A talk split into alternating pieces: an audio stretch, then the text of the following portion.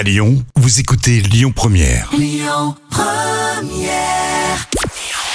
Bonjour Rémi, bonjour Jam. Oui, c'était F1 hein, qui était en tête hier soir avec le foot et la défaite des Bleus qui a rassemblé euh, près de 6 millions de personnes. Ça représente 26% de part d'audience.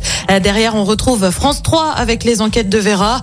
Euh, France 2 complète le podium avec le film Sage-Femme et Catherine Deneuve au casting.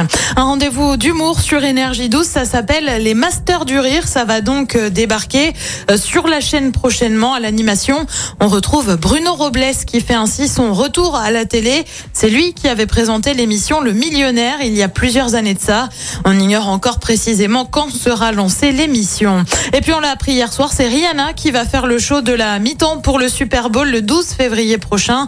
Vous le savez, hein, le Super Bowl c'est suivi par des dizaines de millions de personnes aux États-Unis. L'année dernière, c'est Snoop Dogg, Dr Dre et Eminem qui avaient assuré le show suivi à par 120 millions de personnes. Euh, Côté programme, ce soir sur TF1, c'est la série Les Combattantes. Sur France 2, une série aussi avec Les Rivières Pourpres. Sur France 3, c'est le film Un amour impossible. Et puis sur M6, comme tous les lundis, c'est L'amour est dans le pré. Et c'est à partir de 21h10.